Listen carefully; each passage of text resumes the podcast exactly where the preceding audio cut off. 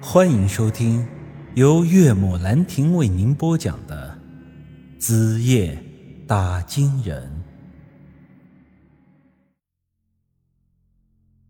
有人可能很好奇，什么叫做生理方面的幻觉呢？举个例子，有的人在吃了某些蘑菇之后，说是能看到小人儿，而这个小人儿你就不能理解为鬼。这只是毒蘑菇的毒素侵袭了人的大脑，从而产生了幻觉。另外啊，再举一个不恰当的例子：一些嗑了药的人，毒瘾发作的时候，杀人放火什么离奇的事儿都可以干得出来。这也是由于嗑药多了，脑子里面产生的一些幻觉，从而丧失了人性。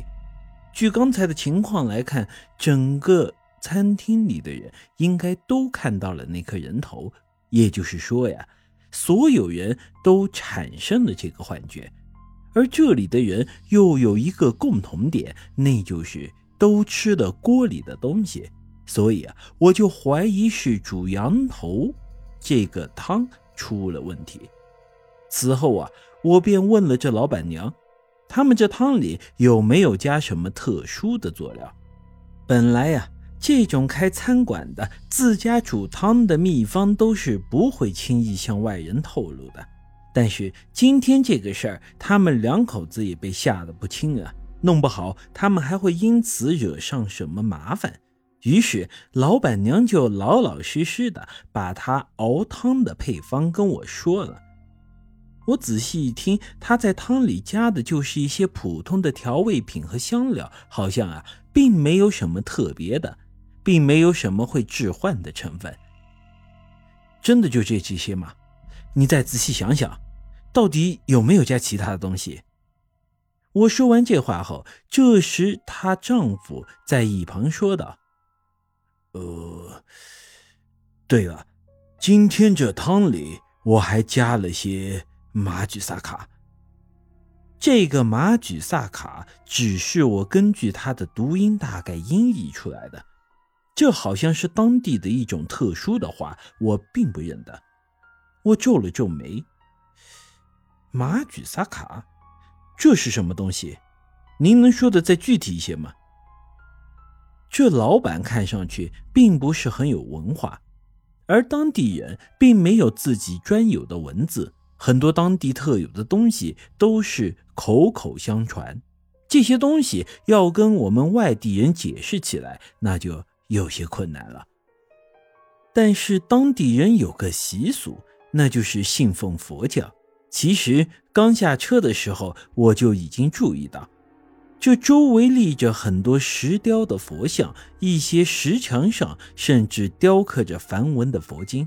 恰好这老板店里也挂着一张佛像，下面还批注着一些梵文。老板在那里转了半天，也不知道怎么跟我解释什么是马吉萨卡。这时啊，他突然注意到墙上的佛像，眼前一亮，指着其中一个梵文词汇对我说：“哦，就是这个，马吉萨卡就是这个。”我认不得梵文，之前羊皮卷上的梵文内容都是我对照着一些资料，一点一点的翻译过来的。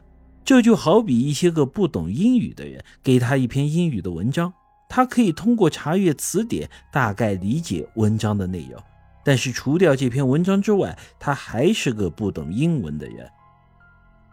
说白了呀，语言文字这东西靠的是熟悉，靠的是长期的积累。你不能通过一篇文章而掌握一门语言啊！我虽然看不懂梵文，但对老板指着的那个词汇。却觉得很是熟悉，这写的就是马吉萨卡。我突然心里一颤，这不就是金箔上的那玩意儿吗？我不知道各位是否还记得这个梵文词汇，之前可能提到过。我和杨石以及姬姐三人花了一个通宵的时间，推算出了神仙洞应该在这个名为庄县的地方。但是庄县这个范围很大，要在这里找到神仙洞，堪比大海捞针呢。所以后来我又仔细回忆了一下这金箔上面的内容，经过整理啊，得出了一个更为精确的位置，就是这马吉萨卡。但遗憾的是，我并不理解这个词汇的意思。由于杨玉那边已经耽搁不得，所以我也没有花太多的时间去调查这东西。想着呢，走一步算一步，先赶到这庄县再说。嗨，没想到这才一下车呀，吃个饭的功夫就又遇到了这个东西。这个梵文词语大概读作“马居萨卡”。老板虽然把它指出来了，但我还是理解不了他的意思。一时间呀，我和他就像两个文盲在那里探讨文学，一个个大眼瞪小眼，嘴里说个不停，但却没有一句话说在这点子上。这时，那个黑面的小子突然走了过来，对我说道：“嗯，马吉萨卡，马吉萨卡，也就是你们汉人说的，呃，曼珠沙华。”他这么一说，我终于是明白了，曼珠沙华，各位可能也不知道是什么东西，但是它还有另外一个名字，我相信各位都应该听说过，它的名字就叫做彼岸花。本集已经播讲完毕，欢迎您的继续收听。